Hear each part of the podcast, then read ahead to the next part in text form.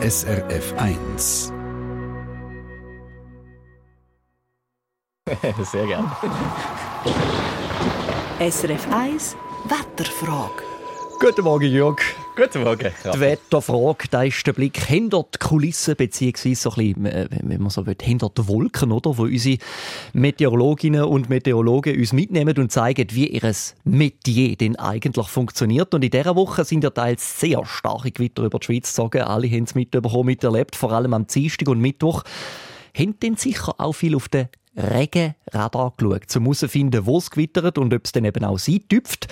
Auch heute sind wieder Gewitter angesagt, die lokal unwetterartig wären. Und darum klären wir in dieser Wetterfrage, wie der Regenradar überhaupt funktioniert und welches App der beste Radar hat. Jörg, äh, ganz viele haben ja eben logisch so, so Apps auf dem Handy, auch natürlich, du sowieso, wo der Regenradar dann auch so schöne bunte Animationen zeigt.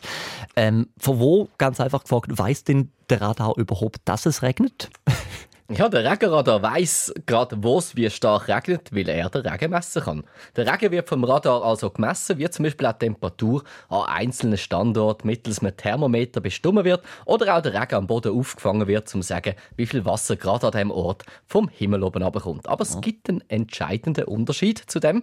Der Regenradar ist nämlich ein sogenanntes Fernerkundungsgerät. Das heißt, der Regenradar misst nicht nur an einem Standort, wo er sich gerade befindet, sondern teils über grosse Entfernungen, bei uns meistens so in einem Bereich von bis zu 130 bis 200 Kilometer. Das wäre also in der Luftlinie von Basel bis auf Lugano runter.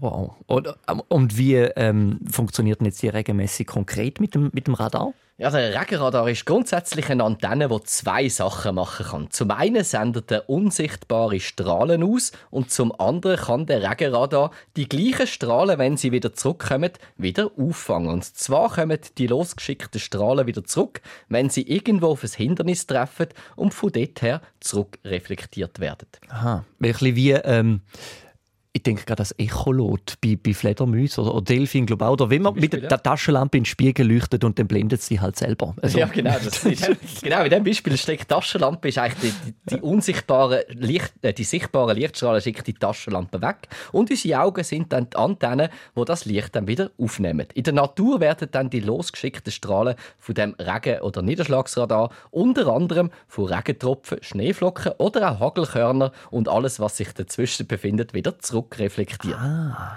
Der Einfachheitshalber gehe ich im Weiteren nur auf die Messung der Regentropfen ein, auch wenn der Niederschlagsradar eben vieles andere auch messen kann. Zum Beispiel kann ein solcher Radar äh, auch ähm, äh, Insekten messen. Und zwar ist der Radar so sensibel, dass er eine Mucke bis auf 600 Meter Distanz messen kann. Aber wow. die Insekten werden natürlich rausgerechnet und es geht beim Regenradar vor allem eben um den Niederschlag. Wenn dann auch noch Zeit gestoppt wird, wie lange das es geht, bis die Strahlen wieder zurückkommen, ist auch bekannt, wie weit die Regentropfen von dem Radar entfernt sind. Und so wird jetzt der Regen in der ganzen Schweiz gemessen?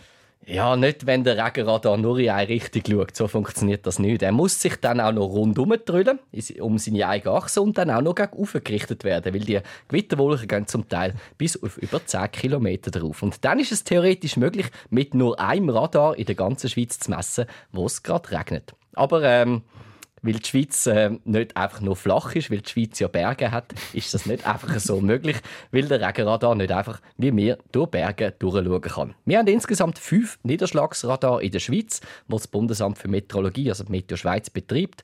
Mit dem sind wir gut abdeckt und weil sich die Messungen von diesen fünf Radar auch überlappen, können, besser, äh, können Fehler besser herausgefiltert werden. Okay, ehrlich gesagt zuerst mal so für die, die fünf äh, Regenradar in der Schweiz. Wo, wo stehen die genau? Ja, einer von diesen sogenannten Radom, das ist ein englisches Wort für Radar Dome, also eine Radarkuppel, mhm. die aussieht wie so ein riesiger weißer Fußball, steht ganz im Westen, also auf dem Ladol, auf dem Juragipfel in der Nähe von Genf. Ein anderer steht in den westlichen Alpen auf dem Plain Mort, oberhalb von Grand Montana. Dann haben wir noch einen in der Nähe von Zürich, das heißt oberhalb vom Zürichsee auf dem Albis. Das ist mit 900 Meter über Meer der tiefst gelegenste ähm, von diesen grossen äh, weißen Fußball oder eben Radarkugeln. Und für die Alpen-Südseite da haben wir noch einen Radar auf dem Monte Lema und seit neuestem zwar nicht mehr so neu, seit 2016, haben wir auf dem Weissflurgipfel oberhalb von Davos so einen Regenradar. Und mit diesen fünf Regenradarstationen kann der Regen über die ganze Schweiz und auch über Grenzen aus ziemlich genau gemessen werden. Und so kann jeder zum Beispiel mit der App von SRF Meteo schauen, wo gerade zum Beispiel heute Abend Gewitter durchziehen. Okay, also die Animationen, die in den Apps bis heute Abend gehen oder so durchziehen und dann eben eine ganz genaue Prognose versprechen, oder nicht so genau. das Problem ist eben, der Radar der kann nur messen. Das heißt, mhm. man kann äh, schauen, was ist bis jetzt passiert, was haben wir aktuell umeinander. Das ist die Radarmessung. Und dann ist es wichtig zu unterscheiden in den Apps, die wir haben, wo man kann wirklich durchziehen bis heute Abend schauen, wo das es regnen kommt. Das ist keine Regenradarmessung. Das ist nämlich äh, Prognose. Also da ist ein Wettermodell dahinter, ähm, wo dann heute Abend bestimmt, wo dann die Gewitter durchziehen. Aber wie das mit diesem Wettermodell ist, sind die nicht so genau. Aber man kann äh, so im gewissen Rahmen äh, ein bisschen in die Zukunft schauen, und zwar so ein, zwei Stunden, wenn die Gewitterzellen schon existieren, kann man es mit dem aktuellen Wind und äh, der Strömungsrichtung, wo sich die Gewitterzellen ah. vorher durchbewegt haben, schauen, wo können sie ungefähr äh, ankommen, also ungefähr weiterdenken. Aber bei Gewitter ist das eben nur begrenzt möglich, weil Gewitter eine Eigendynamik haben und äh, vor allem könnten die ein, zwei Stunden später schon irgendwo ganz anders auftauchen oder schon wieder zusammengefallen sein. Und dann haben wir eben die Radarprognose umeinander.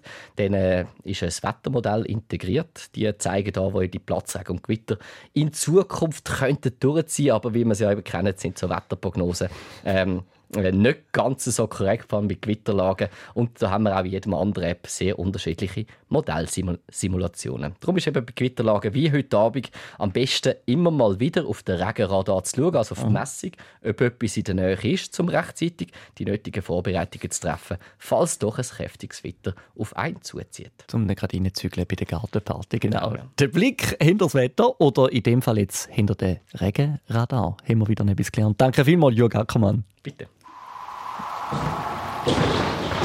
SRF 1 Wetterfrage. Eine Sendung von SRF 1. Mehr Informationen und Podcasts auf srf1.ch.